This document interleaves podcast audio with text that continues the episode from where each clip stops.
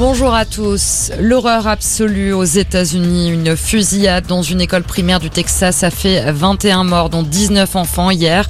Et d'heure en heure, on en apprend un peu plus sur cette affaire. On sait désormais que le tueur s'est barricadé dans une salle de classe dans laquelle il a ensuite ouvert le feu. Un tueur dont le nom est Salvador Ramos.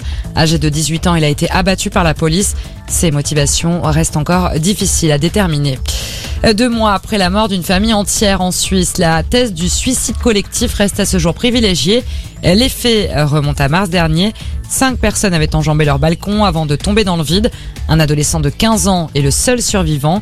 Toujours hospitalisé pour de multiples fractures, il a été entendu par la police, mais il n'a actuellement aucun souvenir de la journée du drame. En France, la justice ne se saisit pas pour le moment de l'affaire Damien Abad. Le parquet de Paris annonce ne pas donner suite au signalement de l'Observatoire des violences sexistes et sexuelles sur les agissements présumés du ministre des Solidarités. Le parquet explique ne pas pouvoir identifier la victime des faits dénoncés, ce qui l'empêche de procéder à son audition circonstanciée.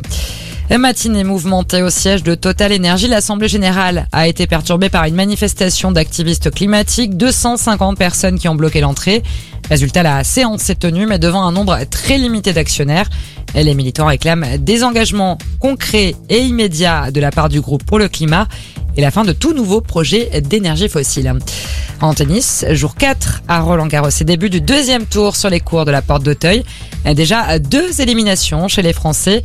Grégoire Barrère sorti par John Isner et Elsa Jacquemot éliminé par Angélique Kerber. À suivre Richard Gasquet qui va affronter l'américain Sébastien Corda et Diane Perry qui défie la colombienne Maria Camila Osorio Serrano. Et puis ce soir, Corentin Moutet sera face à son idole Raphaël Nadal au second tour. Voilà pour l'actualité. Excellent après-midi à tous.